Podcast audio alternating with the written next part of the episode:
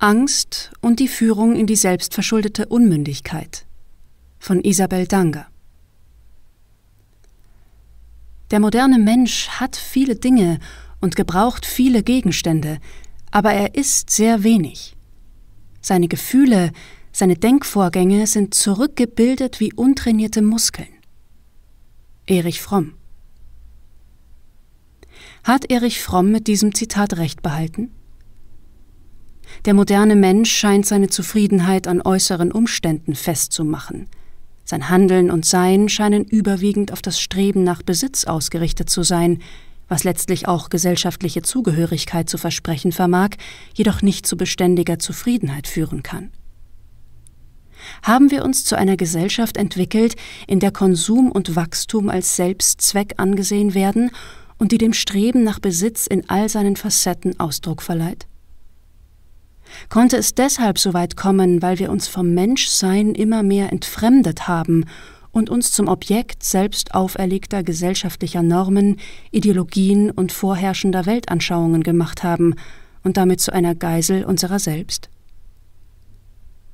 Der Mensch scheint sich auf der Suche nach Zufriedenheit und Glück immer mehr in Abhängigkeiten begeben zu haben, die sein Denken und Handeln im Kollektiv bestimmen, auf Kosten seiner eigenen Freiheit. Wenn der eigentliche Zweck menschlichen Daseins darin besteht, Selbsterkenntnis zu erlangen und dadurch ein unabhängiges und mündiges Leben zu führen, dann darf der Mensch die Lust am eigenen Denken nicht verlieren. Der Mensch muss lernen, seinen Gefühlen, die unmittelbar sein Denken beeinflussen, zu vertrauen. Er muss seine Gefühle mutig zulassen und sie gleichzeitig mit Hilfe seiner Vernunft in Frage stellen um ihnen nicht in Träumereien zu erliegen, die ihn blind treiben ließen in Glückseligkeit oder tiefem Fall. Jedes Glück und jedes Unglück verlangt danach innezuhalten, zu reflektieren, um verstehen zu können. Alles andere führt in den Wahnsinn, wie uns die derzeitige Krise offenbart. Helmut Schmidt sagte einmal, dass sich in der Krise der wahre Charakter offenbart. So auch jetzt. Während die Mehrheit durch die Verbreitung von Angst und Panik und jede neue, noch so irrsinnige Maßnahme nur noch weiter in die Isolation treibt, haben andere die Absurdität der Maßnahmen begriffen, die obendrein für ihre Gesundheit unzuträglich sind, obwohl man derzeit nicht nur für den Schutz der eigenen Gesundheit, sondern auch für die Gesundheit seines Nächsten die Verantwortung trägt. Die Angst vor dem Tod oder gar davor, für den Tod eines geliebten Menschen verantwortlich zu sein, scheint zu einer großen Ohnmacht in der Bevölkerung geführt zu haben, die sie dazu bringt, dem Corona-Narrativ zu folgen. Angst lähmt und macht den Menschen unfähig, ein Leben voller Lust, Freude und Lebendigkeit zu führen.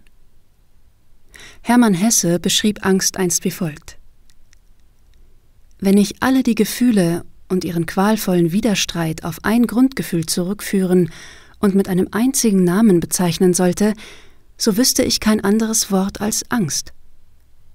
Angst war es, Angst und Unsicherheit, was ich in allen jenen Stunden des gestörten Kinderglücks empfand. Angst vor Strafe, Angst vor dem eigenen Gewissen, Angst vor Regungen meiner Seele, die ich als verboten und verbrecherisch empfand. Aus dieser Angst, die an traumatische Erlebnisse geknüpft und im Englischen mit Anxiety übersetzt wird, gilt es, sich zu befreien, um ein selbstbestimmtes und unabhängiges Leben führen zu können und dadurch weniger Gefahr zu laufen, sich in Abhängigkeiten zu begeben, die kaum zu einem dauerhaften Zustand von Zufriedenheit und Glück führen können. Jedoch dazu stets zu gehorchen, sich gefügig zu machen und so zum Spielball zu werden, auch der Herrschenden. Die Mehrheit der Bevölkerung bevorzugt den Weg der kollektiven Dazugehörigkeit zu gehen, in der kein Platz für einen offenen und kritischen Meinungsaustausch zu sein scheint. So offenbart die derzeitige Krise nicht nur den Charakter der Menschen, sondern auch die vergangenen Jahre, die von einer egalitären Regierungsform geprägt wurden. Diese hat in den unterschiedlichsten gesellschaftlichen Lebensbereichen, sei es in Schulen und Kitas, Universitäten, Unternehmen und besonders in den Medien Einzug gehalten, um eben diese politische Agenda umzusetzen.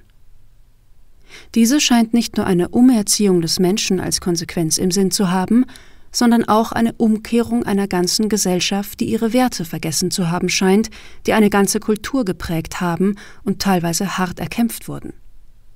Sie galten immer als Grundpfeiler eines demokratischen und freiheitlichen Rechtsstaats.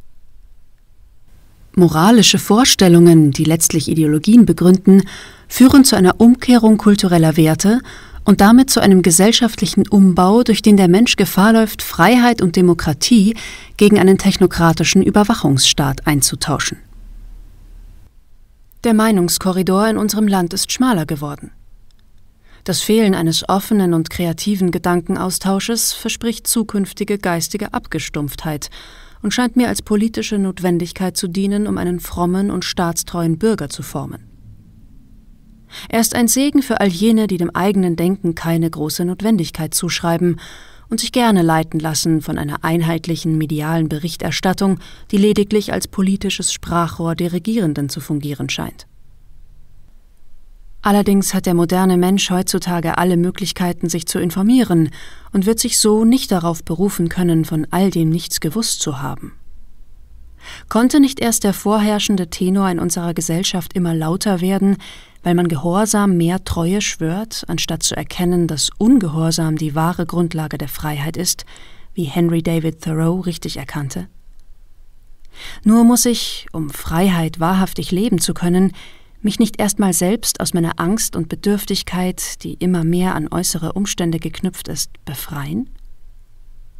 Ist das nicht das höchste Gut, zu dem jeder Mensch im Laufe seines Lebens gelangen sollte, um allgegenwärtig zu sein? Hierzulande scheinen Ideologien althergebrachten Weisheiten, der Wissenschaft, der Berufung auf Tatsachen und Fakten den Rang abgelaufen zu haben. Begründet werden sie mit einer allgemeingültigen Moral, die dazu führt, dass man höchst emotional argumentiert und dabei die Wissenschaft ignoriert, wie die derzeitige Krise offenlegt. Es fehlt jedwede wissenschaftliche Evidenz, die es möglich machen würde, sich auf Fakten und Tatsachen zu berufen, was das Land immer mehr in die Krise geführt hat. Die Krise offenbart eine verängstigte und stark verunsicherte Gesellschaft.